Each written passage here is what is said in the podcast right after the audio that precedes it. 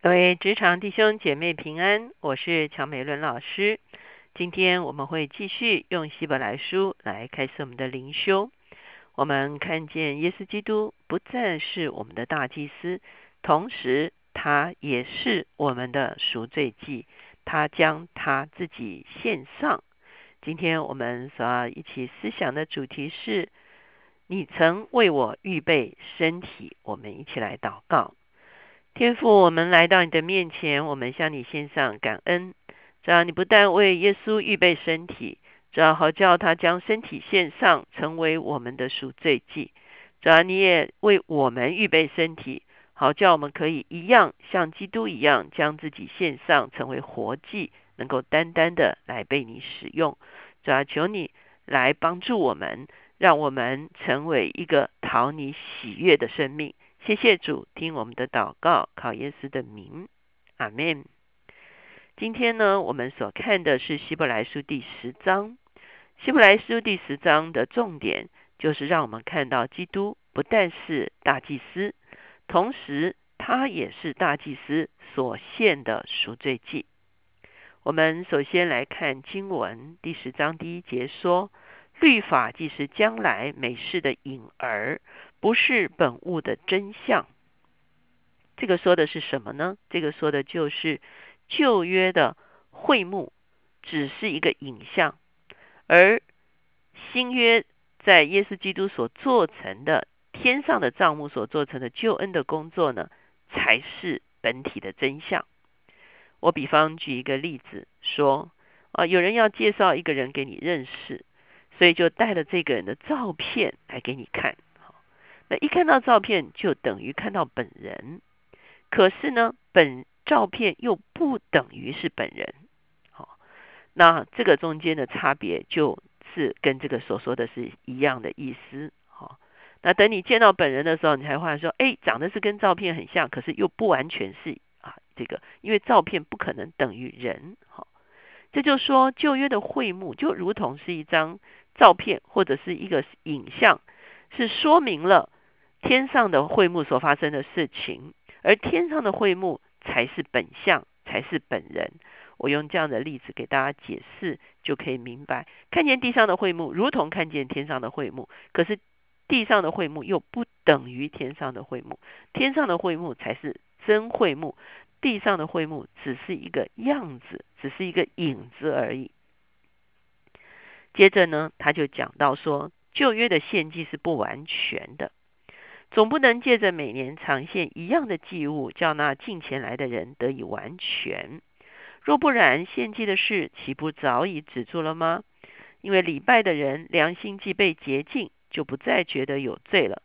但这些祭物是叫人每年想起罪来，因为公牛和山羊的血断不能除罪。哦，我们看见在旧约的时候，大祭司。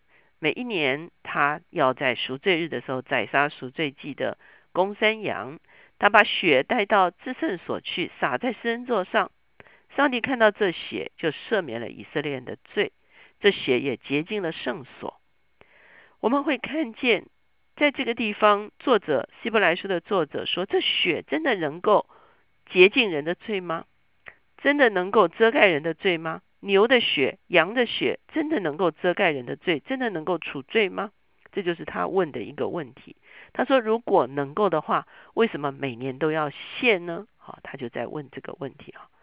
他的这个地方，他的答案就是：公羊的血和山羊的血是没有能力除罪的。那现在我们就出现了一个问题，这个问题是说，那旧约的人到底有没有得着救恩？因为他们。每一年献上的都是牛羊的血啊，他们到底有没有得着救恩呢？我们知道，到了希伯来书后半段的时候，来到了这个第十一章的时候，讲到信心的伟人的一个伟人表，哈，信心的这个人物的一张表的时候，讲的都是旧约的人物。讲到最后的时候呢，他就说，因为神给我们预备更美的事。若叫他们若不与我们同德，就不能完全。他们指的是旧约的信徒，我们指的是新约的信徒。意思就是说，上帝所预备的美事，是旧约的信徒跟新约的信徒所同得的。那请问同得的是什么呢？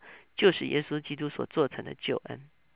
因此我们会看见，在旧约的时候，当大卫犯罪的时候，大卫就祷告说：“主啊，求你用牛膝草来洁净我。”我们前几天有讲到，牛膝草就是用来蘸血、来洒血用的一个，这个有点像这个芦苇一样，这种哈可以蘸血来洒血的这个啊草。那牛膝草本身不能洁净，是血才能洁净。那大卫所支取的是牛羊的血吗？大卫的罪真正得了赦免吗？我们就发现，其实旧约人的信心其实是非常大的。新约今天我们当然知道是耶稣流出宝血。前几天我们也在讲血的功效。今天我们知道基督的血有什么样的功效？那旧约的人呢？他们的信心对准的是牛羊的血吗？其实不是，他们的信心对准是基督的救恩。基督的十字架的奥秘就在这里，在基督十字架时候之后的我们，明白真理，领受基督十字架跟宝血的功效。在基督定十字架之前的旧约的信徒，他们同样是凭着信心来领受上帝为他们所做成的救恩，虽然他们不完全知道那是什么。因此，我们知道旧约的大卫认罪的时候，他的罪是被洁净了，被谁洁净的？被基督的血洁净的。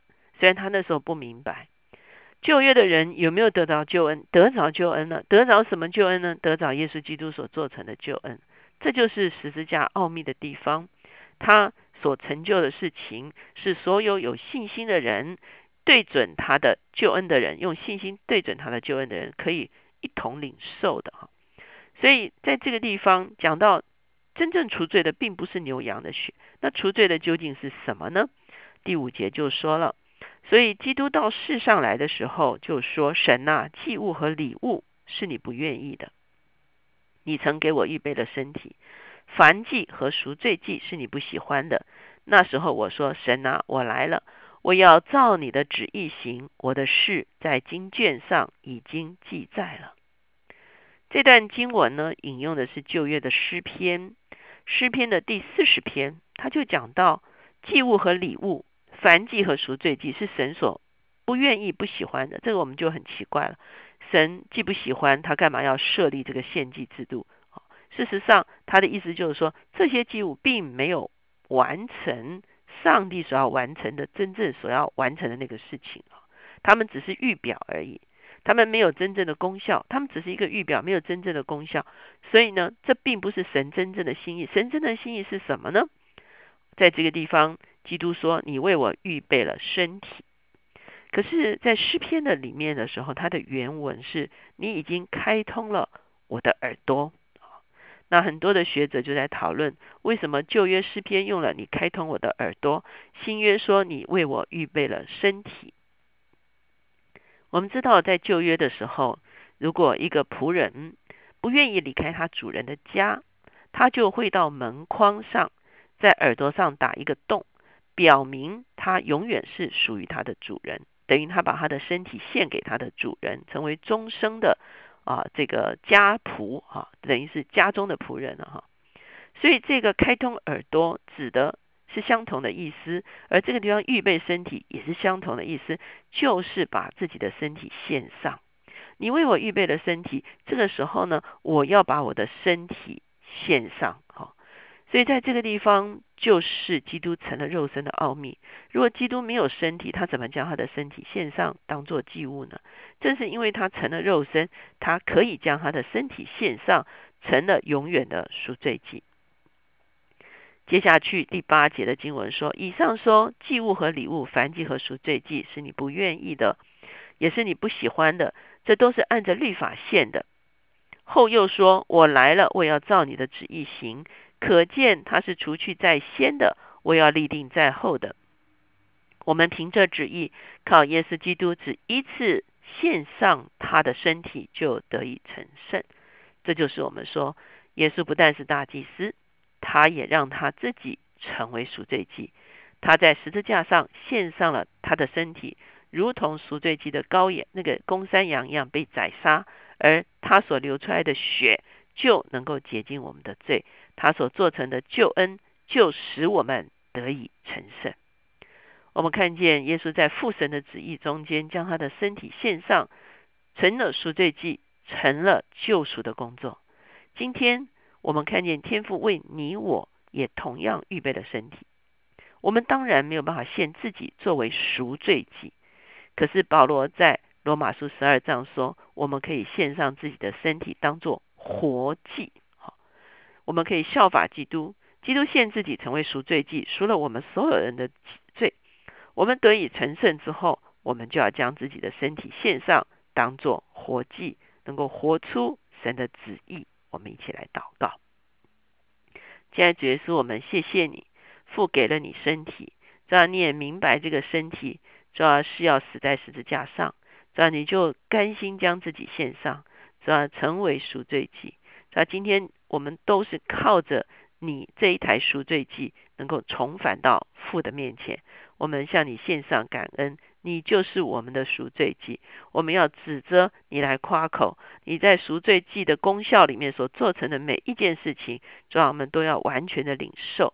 主要因此，我们也要效法你。主要父也为我们预备了身体，我们要将身体献上，当做活祭，来荣耀你，来侍奉你。谢谢主，听我们的祷告，靠耶稣的名，阿门。当我们思想耶稣将自己的身体献上当赎罪祭，其实这个经文哈，是我非常非常感动的。就是耶稣说：“你为我预备了身体，我要照你的旨意行。”我相信今天这句话也是对我们每一个基督徒说的：“父啊，你已经为我预备了身体，我要照着你的旨意行。”